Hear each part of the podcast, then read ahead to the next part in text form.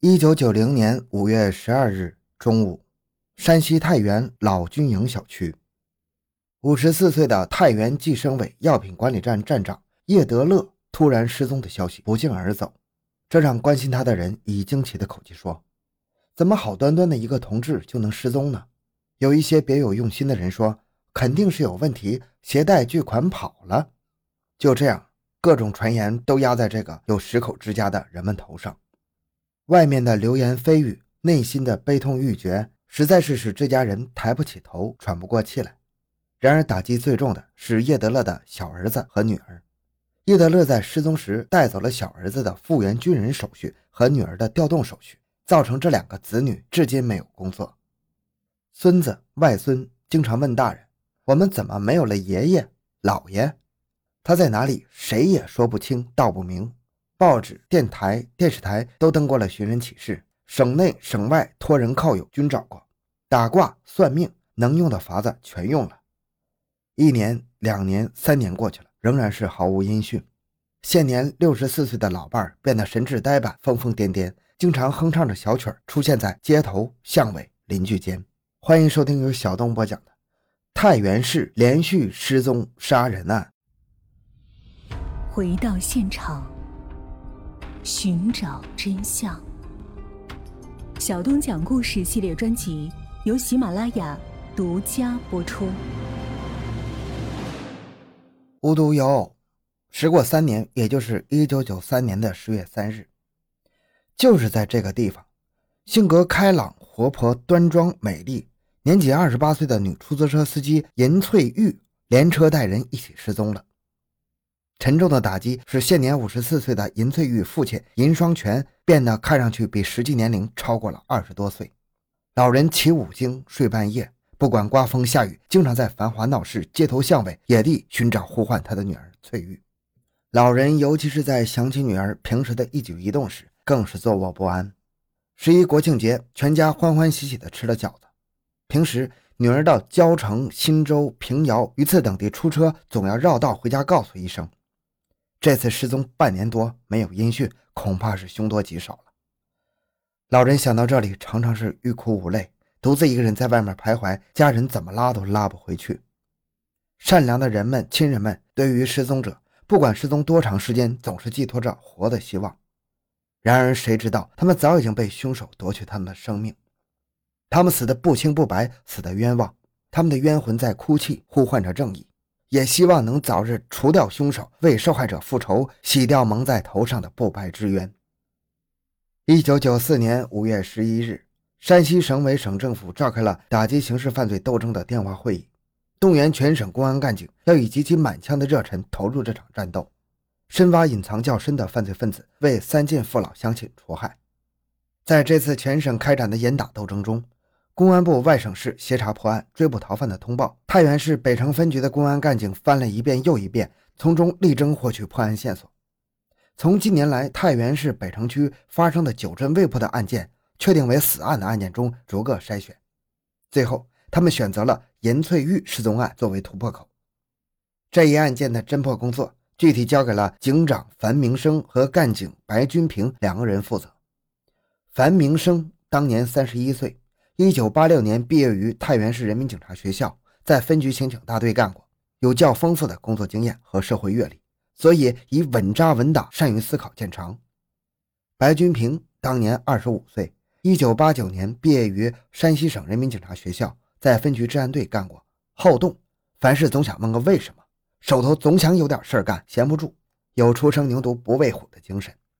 两人经常促膝谈心。在工作和生活中，两人结下了深厚的友谊。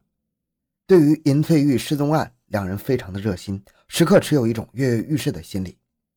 找见活人是为受害者和其亲属办了一件大好事；找见了尸体，捉拿了凶犯，是为社会的安宁除掉了公害。极强的事业心和责任心促使他们早日破案。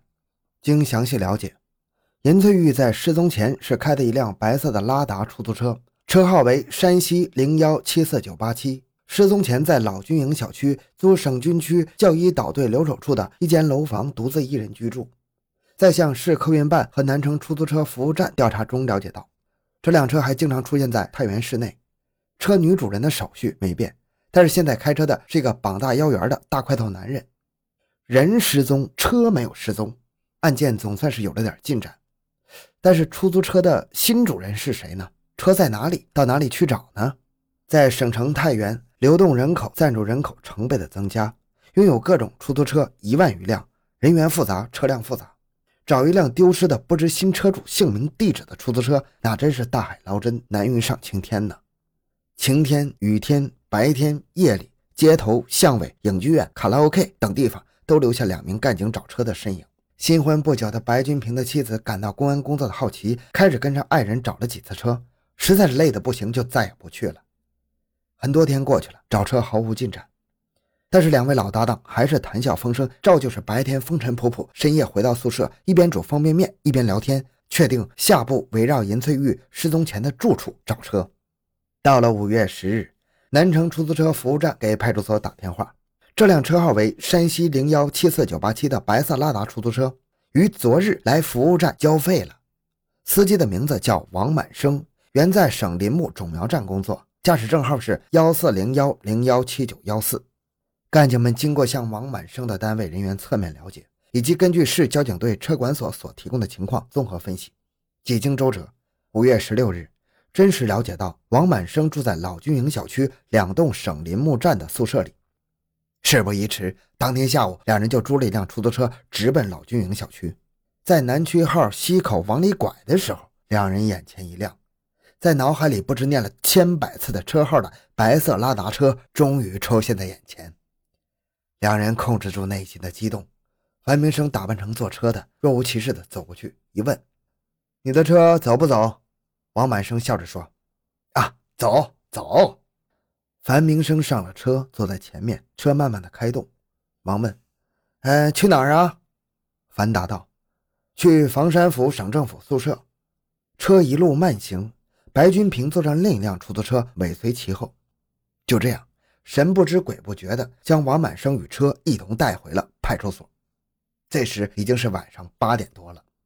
在询问中了解到，这辆白色的拉达车主是去年年底王满生以八万块钱的价格，从太原计生委药品管理站的豪森科工贸发展总公司副经理崔吉泰手中买到的。崔欺骗王满生说，车主银翠玉去深圳做买卖去了，是银委托他办的，当场就交了现金六万块。剩下的以后陆续交清。到此，事情已经十分明白了。真正知道银翠玉下落的只有崔吉泰一个人。在访问银翠玉的父亲银双全时，银巷派出所提供了一封去年下旬崔吉泰托单位职工给他的一封信。信封上写着：“银双全大人亲戚。”内容是：“我跟翠玉是在偶然坐出租车时认识的，感情处得来，互相告诉了传呼机号码。”过着有实无名的小家庭生活。小玉身体不好，开车累，休息不好，每周给她吃个甲鱼，吃了八个。她现在身体不错了。小玉现在去了深圳，给一家旅游公司跑飞机票。她准备学美容，和沈阳的一位姓李的姑娘同居一室，每人每月租金五百块。她每月在深圳挣一千三。他委托我卖了出租车，这次我去深圳就是给他送钱去。小玉想在深圳买间房子，十万元左右。我们想去深圳发展，让我叫你一声爸爸吧。小崔，十月十九日。看罢此信，所长段亚军和主管刑侦的副所长赵运华分析有以下几点：第一，平素出远门要告诉家里的银翠玉，为什么去深圳不告诉家里人？第二，银翠玉在太原开出租车，每月能挣六七千，那何必去深圳每月只挣一千三呢？三。银翠玉去深圳，只是崔吉泰一个人说，再没有其他旁证了。四，崔吉泰和银翠玉到底是什么关系？这些问题疑点百出啊！所以当即决定传唤崔吉泰。五月十六日晚上十九点，崔吉泰被从单位的办公室传唤到派出所。他做贼心虚，进门的第一句话就是问干警：“是不是因为我们站长失踪的事儿？”他这一句话又为站长叶德乐失踪案提供了一个新的犯罪线索。但是干警们没有急着去查，而是咬住银翠玉失踪的事儿一直不放。根据崔吉泰的交代，呃，他在深圳有步行花园十五楼二幺三房间，电话是零七五五五五幺零六六零。去深圳是阳泉钢铁公司一个男人介绍的。一九九四年春节后，尹翠玉还从深圳来过电话，是我们单位的两个女同志接的。等等，这一一查证，均是自编的谎言呢。另外，在调查中还了解到，去年十月底，崔吉泰自称是到深圳走了二十多天，实际上他是在北京和广州住了二十多天，根本就没去深圳。群众还提供。在尹翠玉失踪前后，崔吉泰的头部有伤痕，至今还留着伤疤。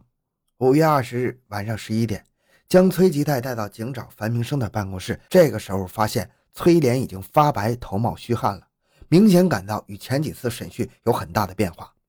两位干警将这几天查到的疑点让崔解答。崔老师低着头不吭声，但是内心很紧张，尤其是点到头上的伤疤，他更显得慌张了，忙说：“我要见所长，见我的父母。”在三双正义的眼睛的逼视下，到第二天凌晨一点二十分，崔吉泰交代了自己的所有罪行。